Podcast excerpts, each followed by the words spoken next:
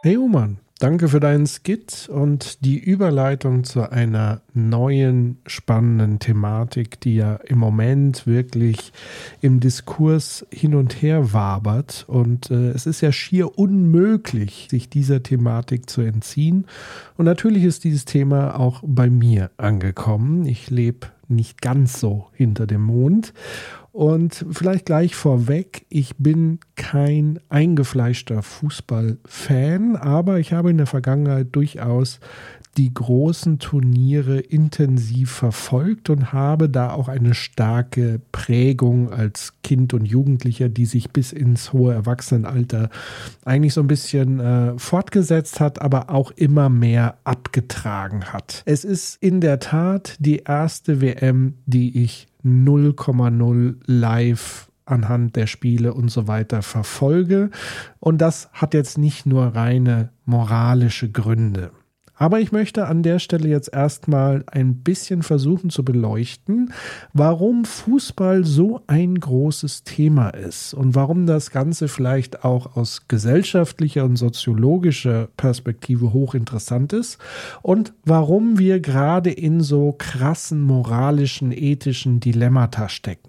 Fußball ist wirklich ein krasses gesellschaftliches Phänomen. Es ist international mit die meist verbreitete und geschaute und gespielte Mannschaftssportart seit vielen hundert Jahren. Erfunden haben den Fußball vermutlich sogar die Chinesen, nämlich im zweiten Jahrtausend vor Christus. Da gibt es zumindest Aufzeichnungen dahingehend, dass die Menschen dort auf irgendein so Lederding hin und her getreten haben und dass das auch wirklich dazu so eine Art Volkssport äh, avanciert ist, aber hat nichts mit dem Fußball zu tun, wie wir ihn heute kennen. Der heutige Fußball ist so in Mitte des 19. Jahrhunderts in England entstanden und von dort aus hat es sich auch sehr schnell zum Ende des 19. Jahrhunderts auf alle Kontinente ausgebreitet.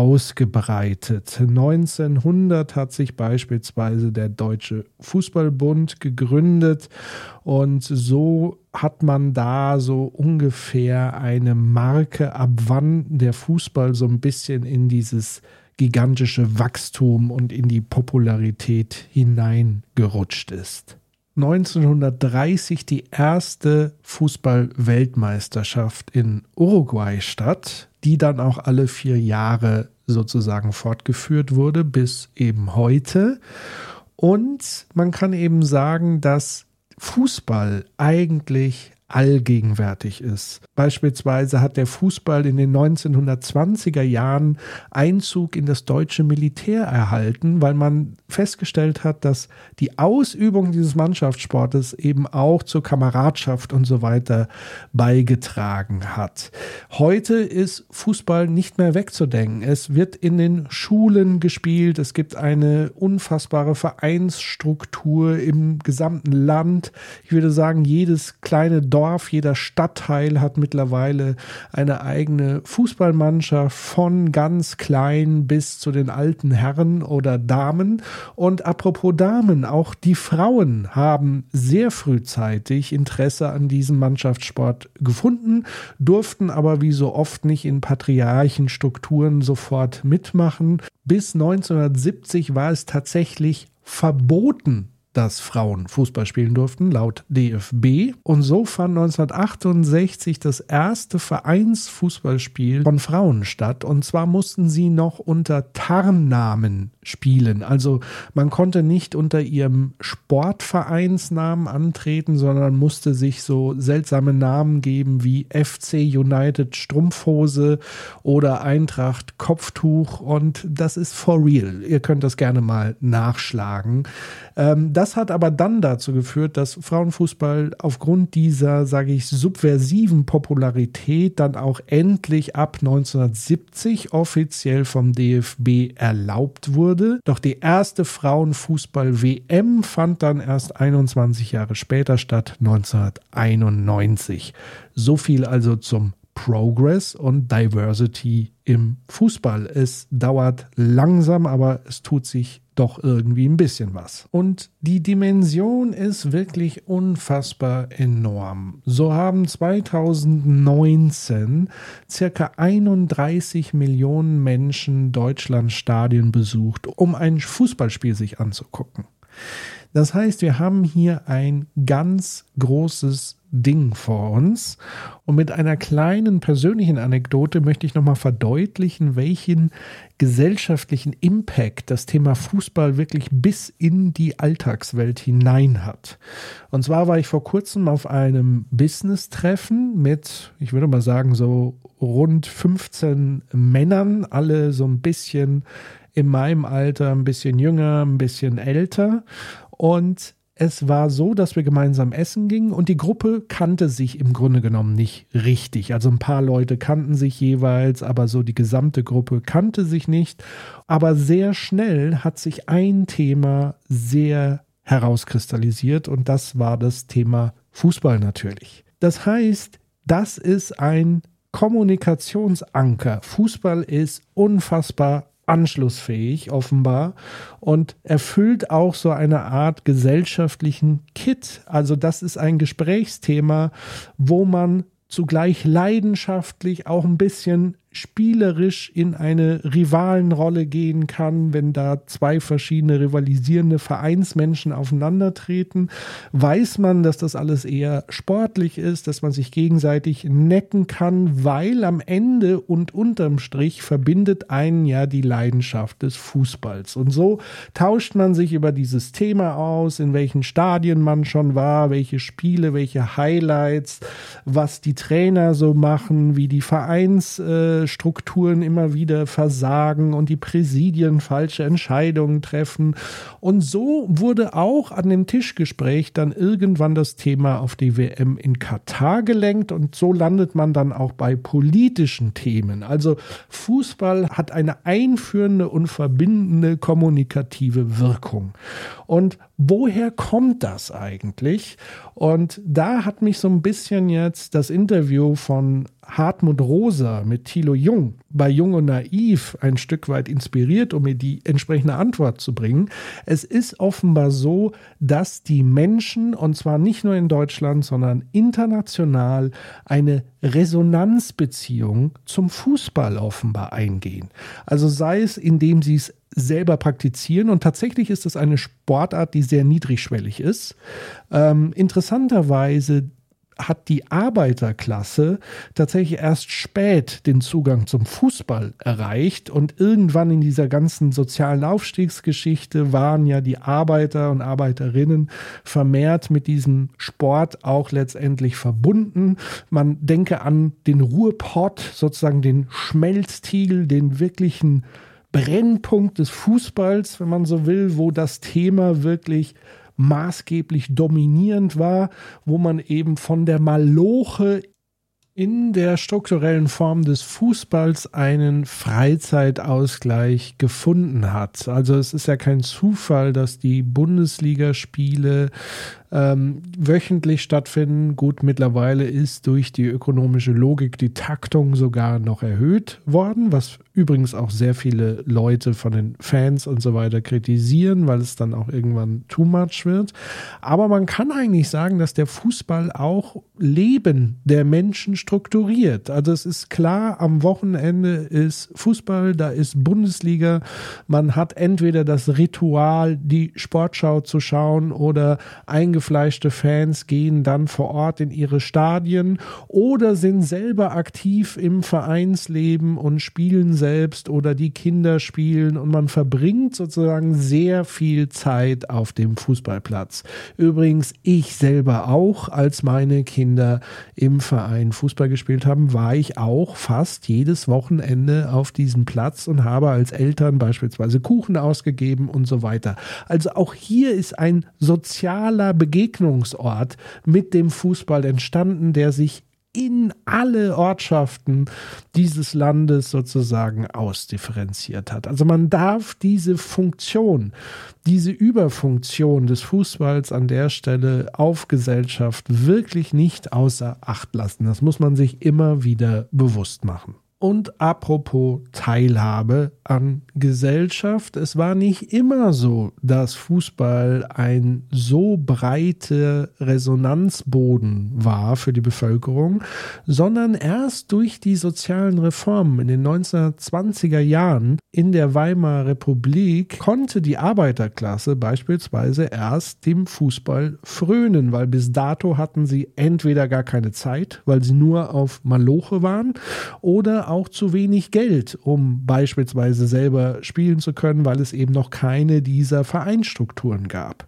Und dann muss man eben an der Stelle auch erwähnen, dass die FIFA neben ihrer mafiösen Struktur ursprünglich eine ganz andere Funktion hatte. Nicht umsonst ist sie ja als gemeinnütziger Verein bis heute eingetragen, weil auch ein Großteil der Gelder, die generiert werden, und zwar bis heute noch, zurückfließen in diese Fußballvereinsstrukturen. Also das heißt, alle angeschlossenen Landesverbände erhalten sozusagen anteilig auch ein Stück vom großen Kuchen, die sie dann eben weitergeben als Förderung an die jeweiligen kleineren Vereine. Und so refinanziert sich ein ganzes Strukturnetzwerk. Aber das soll natürlich nicht darüber hinwegtäuschen, welche Art von Verfehlungen im gesetzlichen, im moralischen, im ethischen Maßstab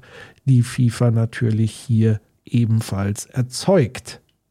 Und all die Dinge rund um die FIFA sind ja wirklich bekannt. Das ist in zahlreichen Dokumentationen das ist in zahlreichen Dokumentationen, Reportagen und so weiter, medial alles aufbereitet. Es ist verfügbar. Jeder weiß um die Machenschaften der FIFA. Wer das Ganze sowohl ausführlich wie auch komprimiert nochmal dargestellt haben möchte, der sei wiederum verwiesen an Jung und Naiv, Folge 610 mit dem Investigativjournalisten Jens Weinreich, der intensiv und ausführlich über die FIFA und die WM in Katar recherchiert hat und dazu gearbeitet hat. Doch nochmal zurück zum gesellschaftlichen Phänomen, was ja fast schon existenziell zu sein scheint. Und so ist es auch kein Wunder, wenn der existenzielle Philosoph Albert Camus, der auch gleichzeitig Nobelpreisträger ist, ähm, nicht nur ein leidenschaftlicher Fußballer war und auch gerne ins Stadion gegangen ist, sondern er hat auch darüber ganze Aufsätze geschrieben. Und von ihm stammen so Zitate wie folgendes. Genau dafür habe ich schließlich meine Mannschaft so geliebt. Nicht nur wegen des Siegestaumels, der umso herrlicher ist, wenn man die Erschöpfung nach der ganzen Anstrengung spürt, sondern auch wegen dieser Abende nach einer Niederlage, wenn einem zum Heulen zumute war. Und er schreibt nochmal als Fazit, alles, was ich über Moral und Verpflichtungen weiß, verdanke ich dem Fußball. Also man kann Fußball hassen, nicht mögen und so weiter. Was man jedoch nicht kann, ist zu ignorieren, dass das wirklich ein krasses, großes Phänomen des menschlichen Daseins zu sein scheint. Und jetzt kommen wir eben zu diesem interessanten Punkt, zu dem Thema Ethik und Moral im Fußball und das von dir angesprochene Ereignis rund um die One Love Binde der deutschen Fußballnationalmannschaft beziehungsweise im Kontext der gesamten Fußballweltmeisterschaft in Katar, weil diese One Love Binde hat ja nicht nur die deutsche Mannschaft betroffen, es waren ja auch andere Nationalmannschaften, die diese Binde eigentlich tragen wollten und es am Ende nicht getan haben. Warum also jetzt diese Empörung? Dazu muss man wissen, dass sich diese Art von Empörung und jetzt auch Boykott Vorhaben lange angebahnt hat. Also die FIFA ist schon seit vielen Jahrzehnten, würde ich mal sagen, im Verruf. Spätestens seit dem gekauften Sommermärchen in Deutschland wissen wir über Korruption und diese mafiösen Strukturen der FIFA, die ja letztendlich dafür im Kern verantwortlich sind, dass wir dem Fußball so frönen können, wie wir es heute tun. Es ist also das System an sich, was uns den Fußball im Moment eben in dieser Form serviert. Und wenn dieses System und diese Struktur an sich ein Problem hat, dann entsteht dadurch natürlich eine extreme kognitive Dissonanz. Also einerseits haben wir ja gelernt, Fußball ist etwas Verbindendes. Fußball ist etwas, wo Leute zusammenstehen. Es gibt zwar diese krassen Rivalitäten und es gibt hundertprozentig auch rassistische Aussagen, klassistische Aussagen, beleidigende, antisemitische Rufe in den Stadien. Das ist alles dreckig und schmutzig und so weiter. Keine Frage. Und das wird auch äh, kritisiert und stark kritisiert. Aber letztendlich bleiben doch schon noch ein paar ethische und moralische Werte im Fußball eben erhalten. Also dieses verbindende Element über Sieg und Niederlage, aber dass man eben auch in der Niederlage zusammensteht, sich solidarisch zeigt mit seinem Verein und so weiter und so fort. Natürlich kann man dieses ganze Wertegerüst rundherum und so weiter kritisieren, aber ich will ja nur damit darstellen, dass das Thema Moral und Werte schon auch eine gewisse Präsenz im Fußball haben und letztendlich hat auch die FIFA sich diesen Werten letztendlich ein Stück weit auch in ihren Statuten verpflichtet. Übrigens darf man an der Stelle auch das ökonomische Potenzial nicht außer Acht lassen, weil natürlich die Sponsoren des Fußballs ein Interesse haben, haben, möglichst viele Kunden am Ende zu erreichen und auch neue Märkte zu erschließen. Deshalb ist natürlich auch die sehr zahlungsfreudige LGBTQ-Plus-Community nichts, was man einfach so aus dem Kapitalismus mal eben wegstreichen kann. Und deswegen ist Diversity letztendlich zwar ein hoher moralischer Wert, aber für viele auch eine ökonomische Größenordnung, die man nicht außer Acht lassen kann. Das Problem ist aber, und jetzt kommen wir wieder an den Punkt Würde versus Preis, ist tatsächlich, dass die Kommerzialität des Fußballs extrem zugenommen hat im Laufe der letzten Jahrzehnte. Das heißt, aus diesem Ansatz eines sportlichen Ereignisses, wo es in erster Linie darum geht, diesen Sport auszuüben, zu beobachten, zu feiern, zu zelebrieren, kamen immer mehr andere Dinge, die in den Vordergrund gerückt sind, nämlich die Ökonomie und die ökonomischen Zwänge, so will ich es mal formulieren. Denn in der Tat war es so, dass vor der Einführung der Fußball-Bundesliga 1963 in Deutschland der Profifußball verboten war. Spieler durften nicht von ihrem Verein dafür bezahlt werden, dass sie trainieren und am Wochenende auf dem Platz stehen. Sie mussten ihr Geld anderweitig verdienen. Vielen Dank übrigens an Nils Müller für den Hinweis auf äh, Mastodon, auf diesen Artikel, den er auch selber geschrieben hat. Ihr könnt das finden unter nilsmüller.info, wenn Mythen Identität stiften, Fußball im Ruhrgebiet. Und da war es dann spannend, dass zum ersten Mal die Ökonomie in Verbindung mit dem Fußball kam, zumindest dort in Deutschland. Und zwar waren dort gewisse industrielle Mäzen am Werk, die Vereine unterhalten haben. Also ähm, sei es einzelne äh, Industrielle, die sich dem Fußball gewidmet haben, das sozusagen refinanziert haben. In der modernen Form denken wir ja immer an TSG Hoffenheim, bei dem der SAP-Milliardär Dietmar Hopp letztendlich sehr viel Geld investiert hat, weil er als Kind dort in diesem Verein, in diesem Club gespielt hat und dort eben auch eine identitäre Bindung, wenn man so will, zu diesem Verein hatte, sodass er später sein Millionenvermögen dort auch investiert hat und von heute auf morgen damit den TSG Hoffenheim in die erste Bundesliga katapultiert hat. Also wenn man nur genug Geld investiert, äh, bekommt man offenbar auch Fußballkapital am Ende raus in Form von ja, äh, Siegen und so weiter und Platzierungen. Und damals war es eben so, als man noch offiziell keine Gehälter zahlen konnte, den Fußballern, dass entsprechend Arbeitsplätze in bestimmten industriellen Werken den Leuten verschafft wurde, die eben gut bezahlt waren, die gut gute Arbeitsbedingungen hatten, so dass die Leute dann eben in ihrer in Anführungszeichen Freizeit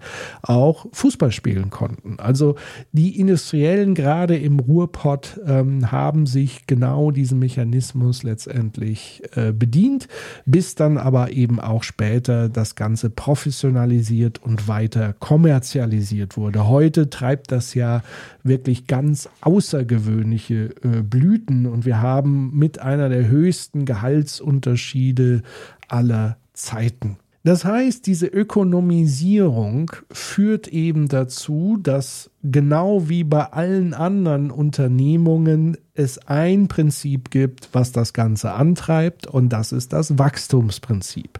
Es muss also immer schneller weiter höher sein. Und so ist es dann auch kein Wunder, dass sozusagen die Investitionen für Fußball, wenn es um die Austragung von ähm, Weltmeisterschaften geht und so weiter, in die Höhe schießen. Es geht um die Gehälter, die dort bezahlt werden im Fußball, die Preisgelder und so weiter und so fort. All das ist ein krasser Wachstumsmarkt und damit verbunden sind natürlich auch, sage ich mal, ein ganzes Ökosystem aus Produkten, Dienstleistungen und so weiter und so fort. Also das ganze Merchandising, die ganzen Sponsoren, die sich darum herum äh, tummeln, weil alle eben ein Stück von diesem Kuchen Fußball haben möchten. Interessant ist natürlich auch, dass Fußball ein Stück weit querfinanziert oder subventioniert wird, nämlich von uns als Gesellschaft in Form des Staates. So hat man mal ausgerechnet, dass beispielsweise in der Fußballsaison 2021-22 allein die Bundespolizei beim Fußball-Fanreiseverkehr über 60.000 Einsatzkräfte mit insgesamt über 400.000 Einsatzstunden abgeleistet haben. Das heißt, auch hier ist ein gigantischer Faktor nochmal, was uns das sozusagen als Gesellschaft auch wert ist, diesen Fußball in seiner jetzigen Form auch zu betreiben. Und was man auch nicht vergessen kann, da wo viel Wachstum im Spiel ist und damit auch viel Geld, viel Kapital, kommt ein anderer Faktor ins Spiel, der sich Gier nennt. Also es gibt sozusagen vereinzelte Akteure, die einen riesigen Kuchen sehen und die größten Stücke am liebsten nur für sich selbst behalten wollen. Und diese Art von Menschen findet man offenbar in hohen Funktionärsrollen bei der FIFA. Das ist sozusagen das, was auch der Investigativjournalist Jens Weinreich bei Thilo ausführlich erklärt. Also die Kombination aus großem Kuchen und Gier führt dann eben dazu, dass wir nun moralisch, ethisch hochfragwürdige Dissonanzen haben.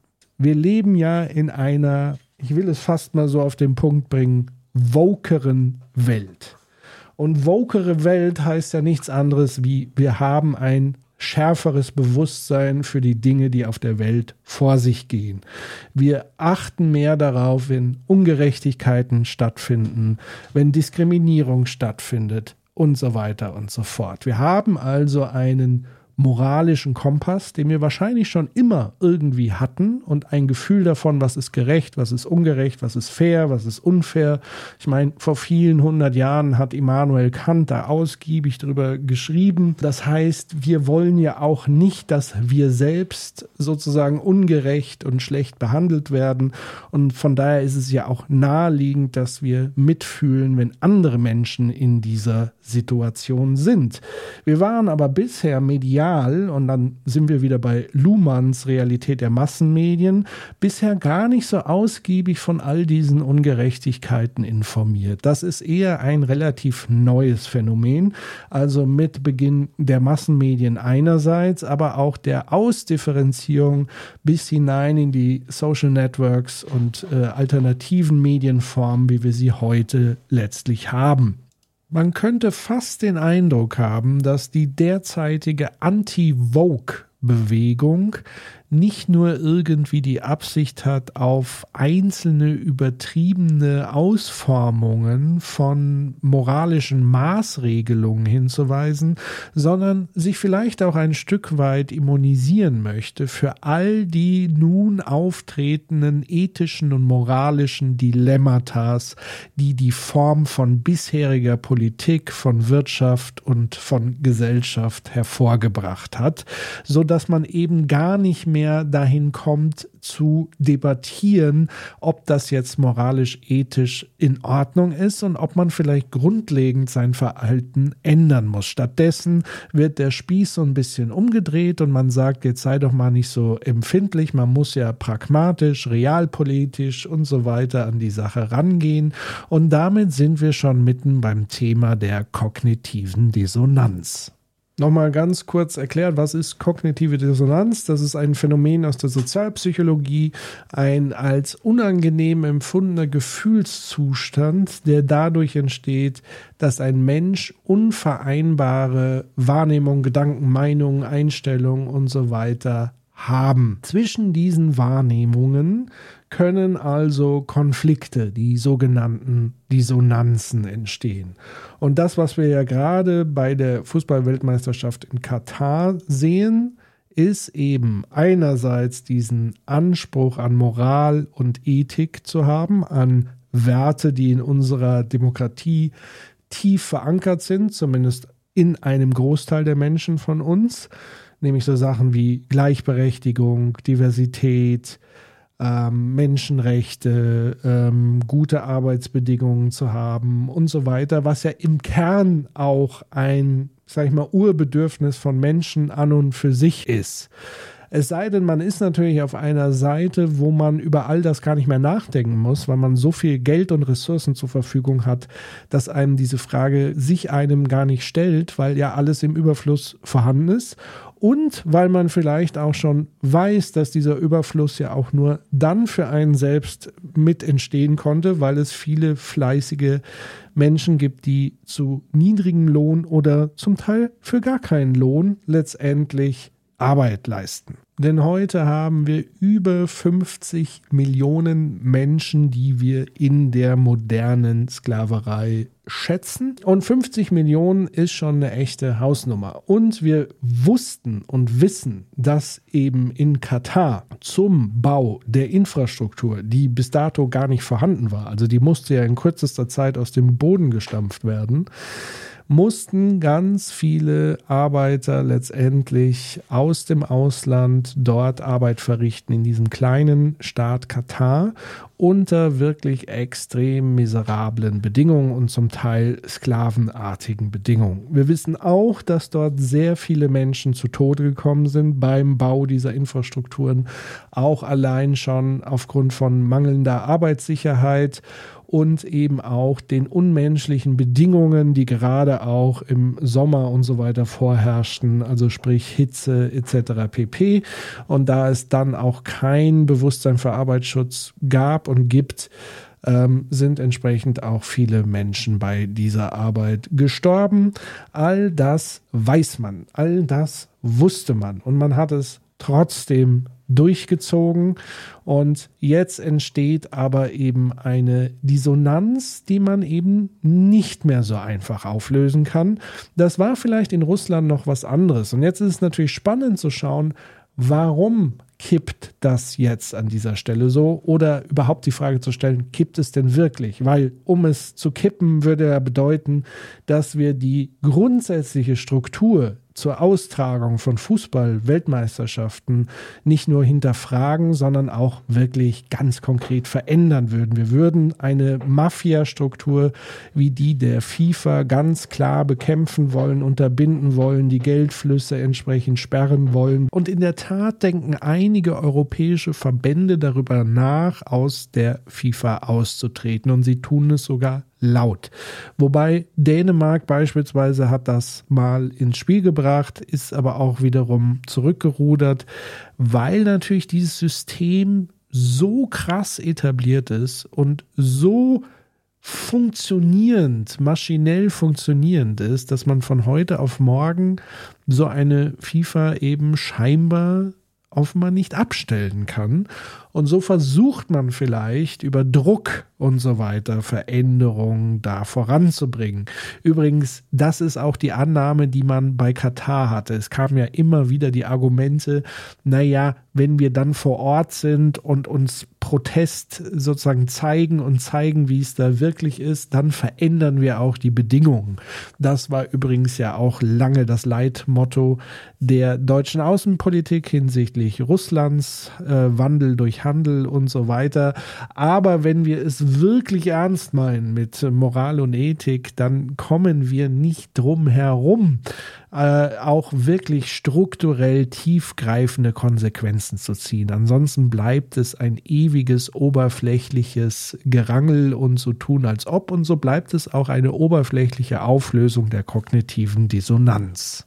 Was an der Stelle aber bemerkenswert und erwähnenswert ist, ist, dass die Sponsoren tatsächlich auch so ein bisschen jetzt auf die Barrikaden gehen. In Deutschland ist zum Beispiel Rewe als Sponsor der Fußballweltmeisterschaft ausgestiegen aus Protest. Also das ist aus meiner Sicht auch ein interessanter Hebel. Man schlägt die FIFA mit den eigenen Waffen. Das ist ja genau der Punkt, den ich meine. Wenn man die Geldströme unterbricht, dann irritiert man das System der FIFA so sehr, dass sie sich eigentlich neu ausrichten muss, weil ihre Grundlage letztendlich abgeschnitten wird. Weil ihre Grundlage letztendlich dadurch ja komplett abgeschnitten wird und das System ist dann bedroht vor einem existenziellen Zusammenbruch.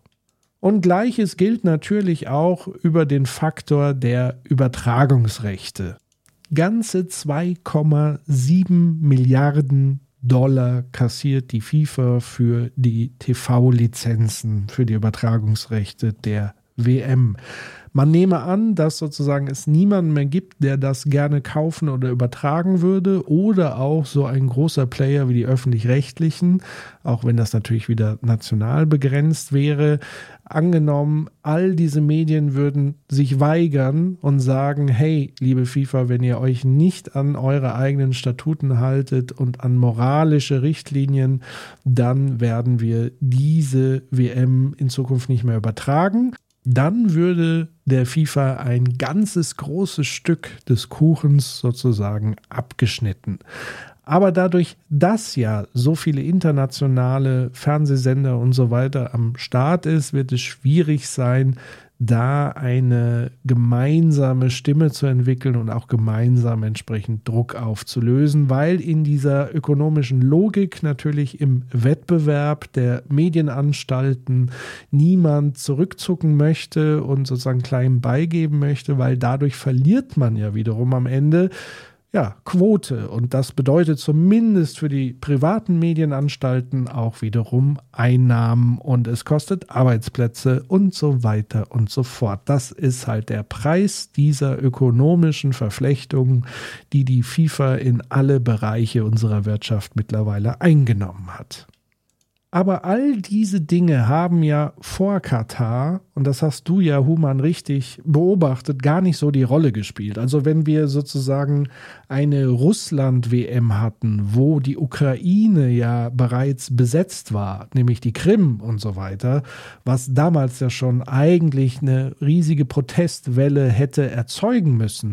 Denn du hast ja richtig gesagt, die Ukraine war auch damals von Russland schon besetzt, die Krim wurde annektiert und dennoch waren die Rufe nach Boykott nur halb so laut wie diesmal bei Katar. Und auch die Zuschauerzahlen haben eine andere Sprache gesprochen, weil das, was man bisher heute weiß, zumindest in Deutschland, sind die Einschaltquoten tatsächlich ein Stück weit nach unten gesackt. Das ist schon sehr bemerkenswert. Das gilt sowohl für die deutschen Spiele wie auch die anderen bisherigen Gruppenspielen. Also es das heißt, anscheinend bleiben einige Menschen wirklich diesem Großereignis medial fern. Das ist schon bemerkenswert. Und das wird auch ein Hebel sein, weil das hat Auswirkungen natürlich auf äh, Reichweite, weil das hat natürlich Auswirkungen auf Sponsoren, die nicht mehr die gleiche Reichweite erzielen, aber weitaus mehr Sponsorengelder zahlen mit dem Versprechen, dass sie noch mehr Menschen erreichen. Und somit könnte zum ersten Mal wirklich eine Art Wendepunkt in dieser ökonomischen Logik eintreten. Aber wir sind gespannt, wie auch hier wieder die Systemmechaniken sich selbst wiederum ausbalancieren und es vielleicht zu einer Umkehrung dieser Dynamik kommt. Aber nochmal gefragt, woran liegt es jetzt wirklich? Liegt es an diesen moralisch-ethischen Standards, die jetzt dazu führen, weil wie gesagt, Russland und so weiter hat uns nicht weiter so gestört? Ich würde sagen, es ist was anderes. Und da komme ich wieder zurück auf die Resonanz. Und die darf man hier nicht unterschätzen. Ich glaube, der große Fehler, der hier gemacht wurde, neben all den ethisch-moralischen Verfehlungen und so weiter, ist an einem entscheidenden Punkt festzumachen. Und das ist die Verlegung der WM in die Winterzeit. In eine Zeit, in der Menschen eigentlich Fußballpause haben. Zumindest in den großen Fußballmärkten, also in Europa und so weiter. Und man muss dazu sagen, und da spreche ich auch aus eigener Erfahrung, Fußball-WM war immer verknüpft und resonierte letztendlich immer mit dem Sommer. Das Sommermärchen. Wir erinnern uns an dieses große Wort, aber auch damals, als ich erlebt habe, dass Deutschland Weltmeister wurde. Nein, es war nicht 1954 Humann, sondern 1990 war meine erste bewusste WM mit dem Weltmeisterschaftstitel. Und ich habe quasi immer noch diesen Sommerabend gefühlt emotional in mir drin. Ich weiß noch, dass ich Wassermelone dazu verzehrt habe und es war auch, glaube ich, zumindest nostalgisch verklärt, ein Hochsommer, der ähm, auch abends bei schönen Temperaturen die Leute zum Feiern letztendlich auf die Straße geführt haben.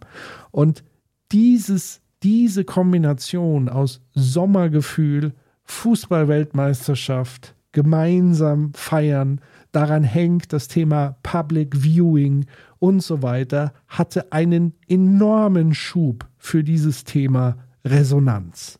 Und ich glaube, durch die Verlegung alleine des Events in den Winter hat es viele wirklich diesen Resonanzeffekt ein Stück weit zerstört.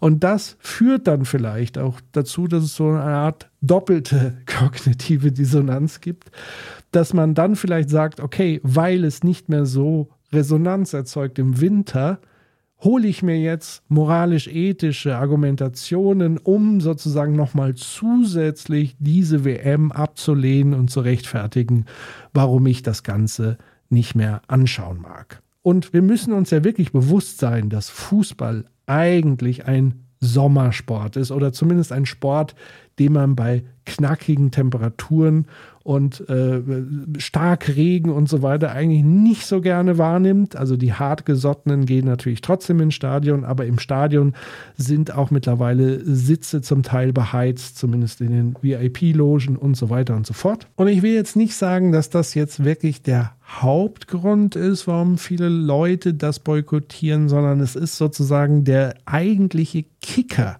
es ist das, was uns eigentlich immer davon abgehalten hat, äh, Ohren und Münder äh, aufzumachen, weil Weltmeisterschaften im Sommer so eine tolle Resonanz und Stimmung am Ende dann doch irgendwie erzeugt haben.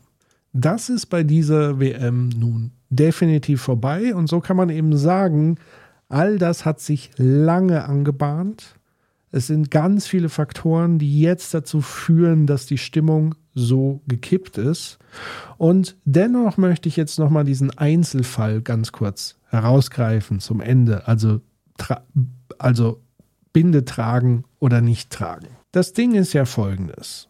Die FIFA behauptet, das Tragen von diesen Emblemen und so weiter sei etwas Politisches und der Fußball sei völlig fern und frei von Politik, was natürlich vollkommene Bullshit ist und das wissen natürlich die Menschen.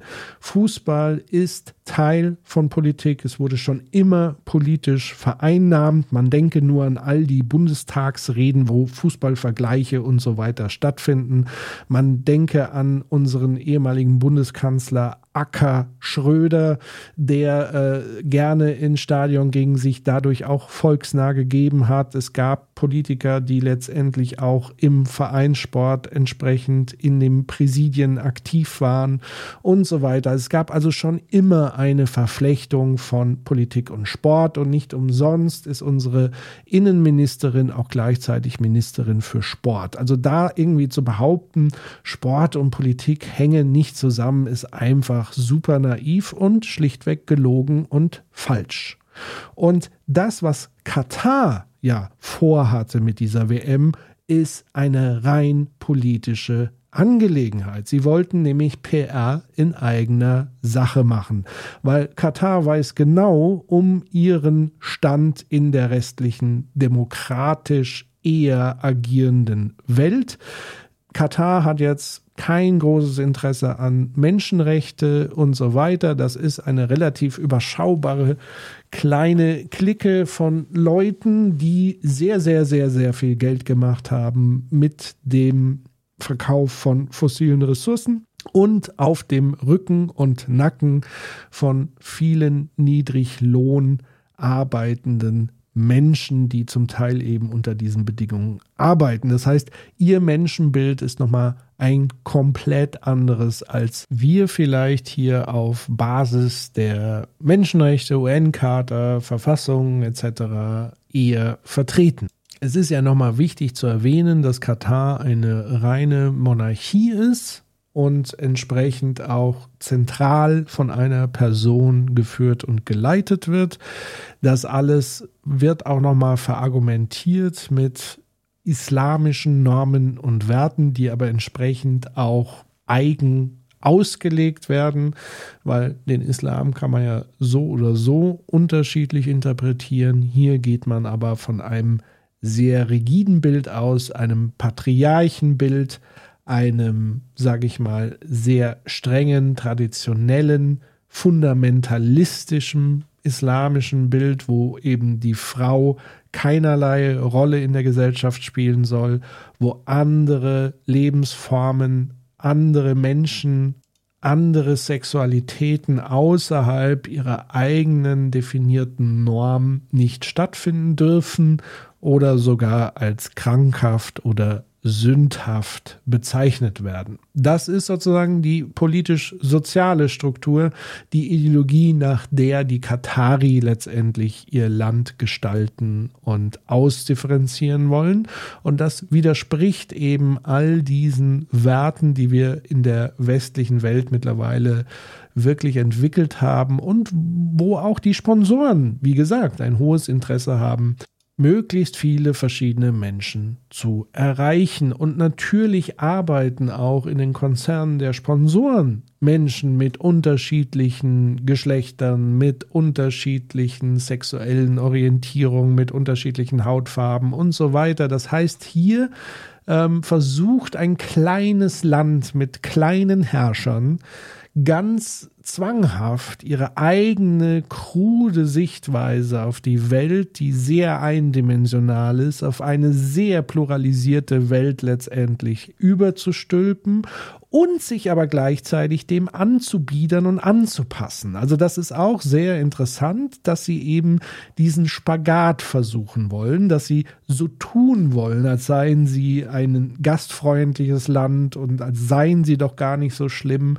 wie man immer über sie sagt, also diesen Schein nach außen machen und nach innen trotzdem knallhart die eigene Ideologie zu forcieren, sodass wir eben heute diese krassen Konflikte äh, auch in Form eines Tragens oder Nicht-Tragens einer simplen Symbolik in Form einer Armbinde erleben. Das sind sozusagen die Symptome dieses grundsätzlichen Wertekonflikts. Und das erklärt auch dieses unglückliche Umgehen mit dieser jetzigen Situation, weil sich allesamt alle Akteure in diesem Dilemma und in diesem Konflikt befinden. Jeder weiß um diese Situation und jeder weiß aber auch, dass er sozusagen nicht einfach konsequent sich dem entziehen kann, sondern jeder versucht jetzt so ein bisschen irgendwie Boden zu gewinnen. Und das ist halt das Problem bei universellen Werten wie die Menschenrechte. Da kann man nicht nur so ein bisschen machen, da kann man nicht nur so ein bisschen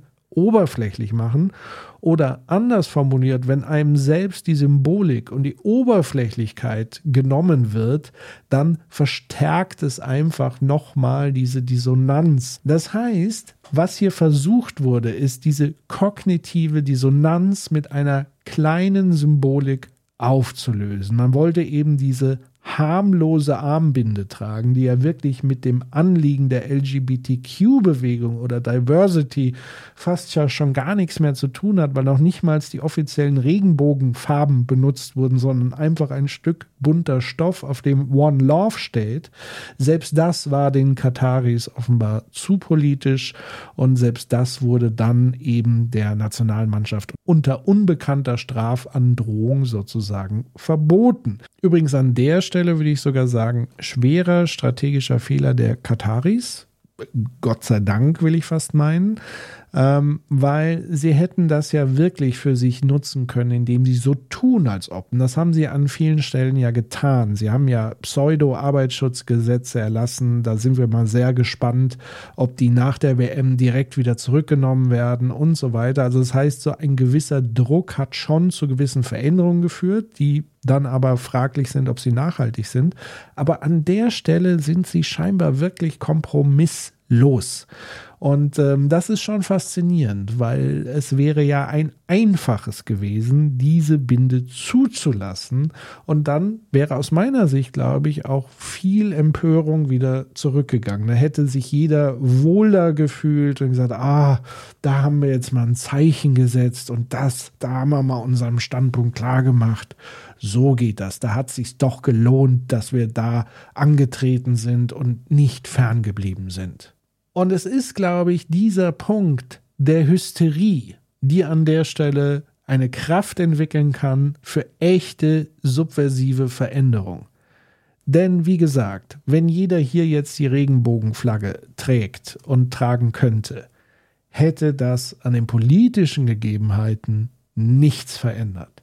Hier wurde aber jetzt tatsächlich so eine Art verbrannte Erde hinterlassen sowohl bei der Fußballnationalmannschaft, wo man sich dann wirklich die Frage stellt, wie ernst nimmt man es mit den Werten und der Ethik und so weiter.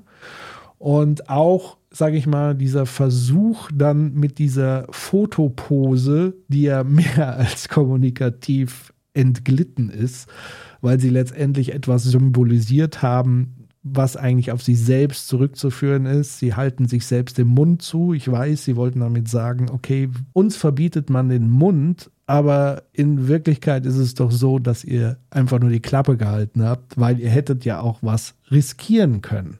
Das ist ja der Vorwurf, der damit einhergeht. Man darf aber nicht unterschätzen, dass die einzelnen Spieler tatsächlich in einem Gefüge, in einem System, in einer Struktur integriert sind, deren Kräfte weitaus stärker sind, als wir es den einzelnen Akteuren auf dem Platz wirklich zutrauen. Und deswegen würde ich auch an der Stelle an Humans Appell zurückerinnern, den er im Kontext von Elon Musk und seinen Aktivitäten im Business formuliert hat. Don't hate the player, hate the game. Und das gilt, glaube ich, auch hier für diesen Fall der WM.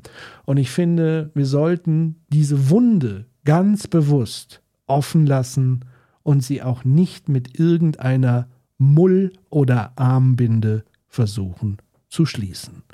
Oder was denkst du, Human?